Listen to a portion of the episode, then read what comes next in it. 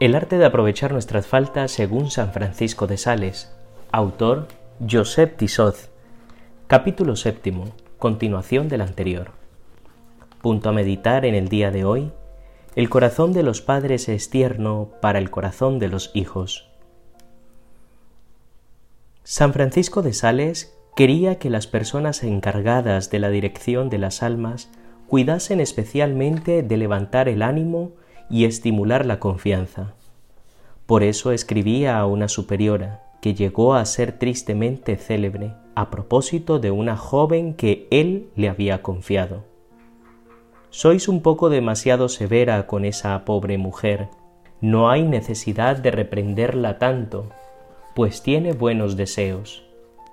Decidle que por mucho que tropiece, no se asombre ni se impaciente consigo misma, que vuelva su mirada hacia nuestro Señor, que desde el cielo la ve como un padre a una hija, que, todavía débil, está empezando a dar los primeros pasos y le dice, Despacio, hija mía. Y si cae, la anima, te has caído, pero no importa, no llores. Se acerca y le tiende la mano. Si esa joven es una niña en humildad y sabe que es una niña, no se asombrará de caer y no caerá en tan alto. El bondadoso doctor daba instrucciones semejantes y más concretas todavía a los confesores.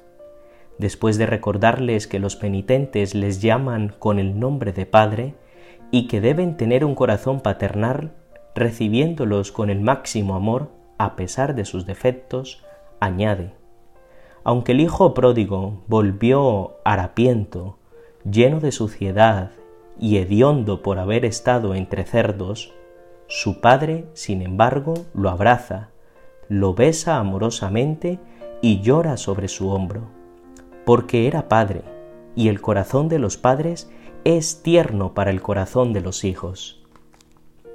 Indica también el santo la manera de recibir a un penitente propenso al desaliento y a la desesperación.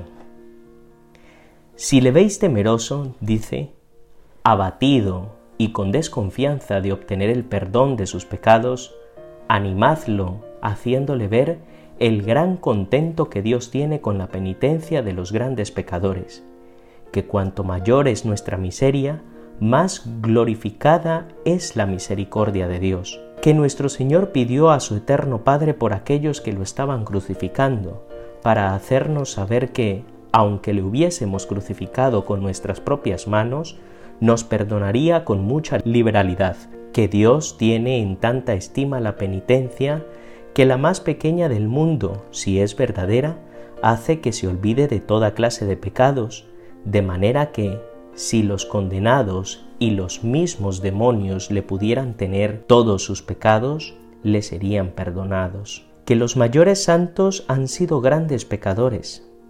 San Pedro, San Mateo, Santa María Magdalena, David, etc. Y en fin, que el mayor agravio que puede hacerse a la bondad de Dios y a la muerte y pasión de Jesucristo es no tener confianza de obtener el perdón de nuestras iniquidades y que la remisión de los pecados es un artículo de nuestra fe, con el fin de que no dudemos de obtenerla cuando recurrimos al sacramento que nuestro Señor ha instituido para este efecto, la confesión.